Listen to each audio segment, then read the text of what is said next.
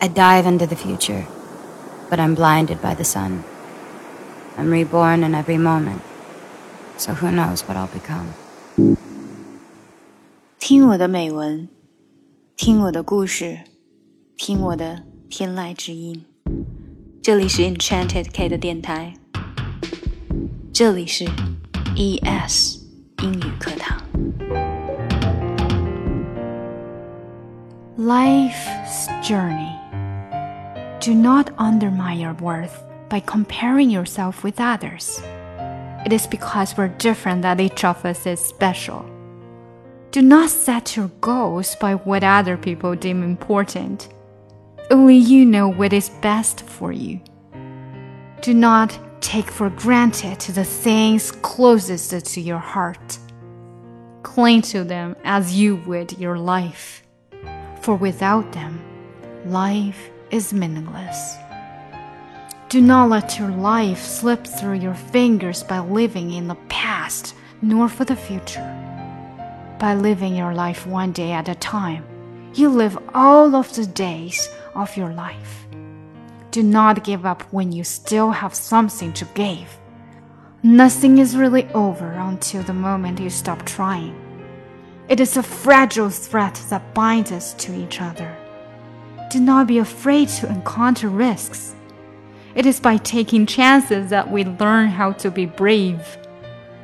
Do not shut love out of your life by saying it is impossible to find. The quickest way to receive love is to give love. The fastest way to lose love is hold it tightly. In addition, the best way to give love is to give it wings. Do not dismiss your dream. To be without dream is to be without hope. To be without hope is to be without purpose.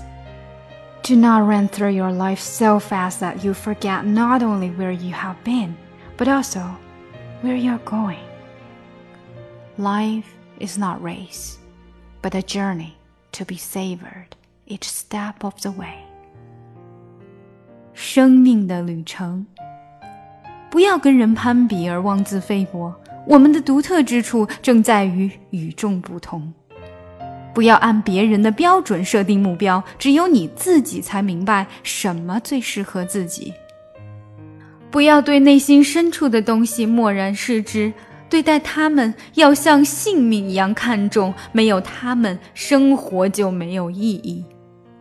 不要沉迷往事，或者只在意将来，而让生命从指缝间流失。生活要一天天度过，生命的每一天才会过得充实。只要还能给予，就不要轻易放弃，除非你停止努力，一切都没有真正终结。靠着脆弱的联系，我们才聚在一起。不怕遭遇风险，正是通过承担风险，我们学会了勇敢。不要说爱情难觅而拒之门外，得到爱情的最快是奉献爱，失去爱的最快方法是抓得太紧。守护爱的最佳方式是给它装上翅膀。不要摒弃梦想，没有梦想就没有希望，没有希望。就没有目标。不要匆匆忙忙过生活，忘记了曾经抵达何处，又举步何处。生活不是一场赛跑，而是一次时时驻足观赏的旅行。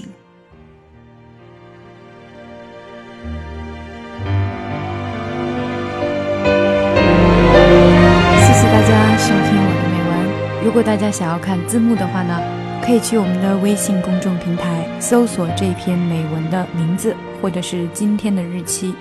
我们微信公众平台的微信号是 ES English。那如果大家想要学英语的话呢，也可以加一下我们助教的微信，或者可以直接在公众平台查阅畅学计划。畅学计划就是让你随时随地随心所欲，跟我们一起开心的学说好听的英文。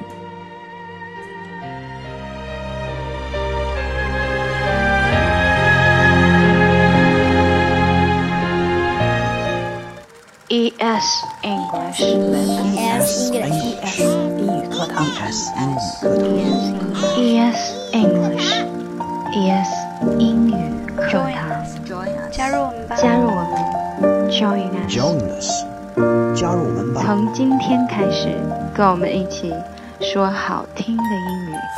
us, I was seven years years old, my mama told me, Go make yourself some friends or you'll be lonely. Once I was seven years old.